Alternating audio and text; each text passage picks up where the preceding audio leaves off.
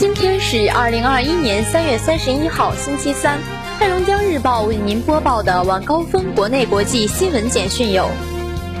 这是一封来自中国天眼的邀请函。今天零时起，五百米口径球面射电望远镜向全球天文学家征集观测申请，所有国外申请项目统一参加评审，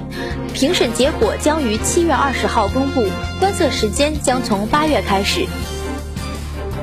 人力资源和社会保障部等三部门近日印发通知，明确事业单位科研人员职务科技成果转化后，由科技成果完成单位对完成转化该项科技成果作出重要贡献的人员发放现金奖励。现金奖励不受所在单位核定的绩效工资总量限制，不作为核定下一年度绩效工资总量的基数，不作为社会保险缴费基数。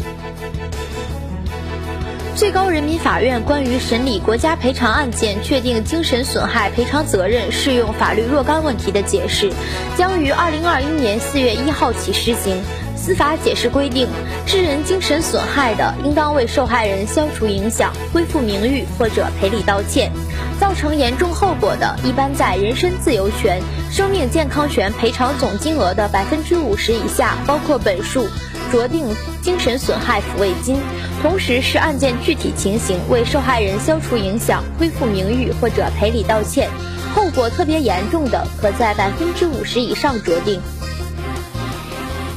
近日，税务总局将公布第一批包括十项内容的全国统一税务行政处罚首违不罚涉税事项清单。如纳税人未按规定设置保管账簿或者保管记账凭证和有关资料，纳税人未按规定的期限办理纳税申报和报送纳税资料等，第一批清单将于四月一号起正式施行。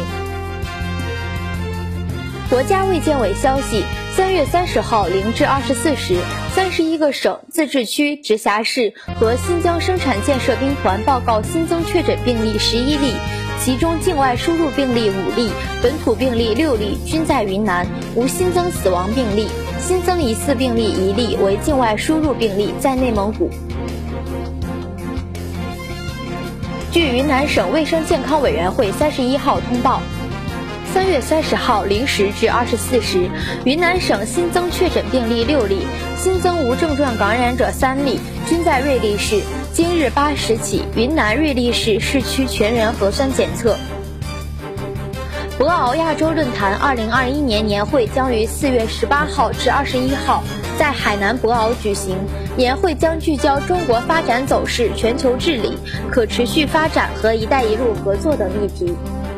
无敌蚂蚁红火蚁冲上热搜。据农业农村部消息，目前红火蚁已传播至我国十二个省份、四百三十五个县市区。红火蚁是全球公认的百种最具危险的入侵物种之一，攻击性强和叮咬毒性大是它的主要特点。每年三四月份都是红火蚁的繁殖高峰期，人一旦被其叮蛰，会出现如火灼伤般的疼痛感。部分人群因对其毒液中的毒蛋白过敏，还可能产生过敏性休克，严重时可导致死亡。目前已经入侵到浙江的杭州、湖北孝感、重庆渝中、四川广元等一线，最北已接近秦岭地区了。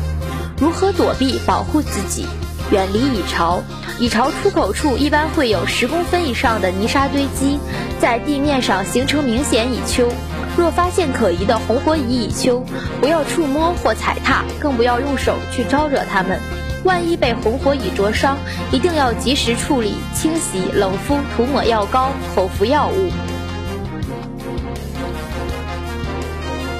日内瓦消息：世界卫生组织三十号在日内瓦正式发布中国世卫组织新冠病毒溯源联合研究报告。报告认为，新冠病毒极不可能通过实验室传人。有机构估计称，这次运河堵塞可能对全球贸易造成每周约六十亿至一百亿美元的损失。从全球航运业、供应链、油价到卫生纸价格都受到波及，引发业界担忧。这些天价账单该由谁来买单？几天前，长次号的船东日本正荣汽船在官网发布声明致，就苏伊士运河堵塞事件向各方致以歉意。黑龙江日报为您播报的国内国际新闻简讯就是这些，更多新闻内容请关注龙头新闻客户端收听收看。我是实习主播陈博文，感谢您的收听。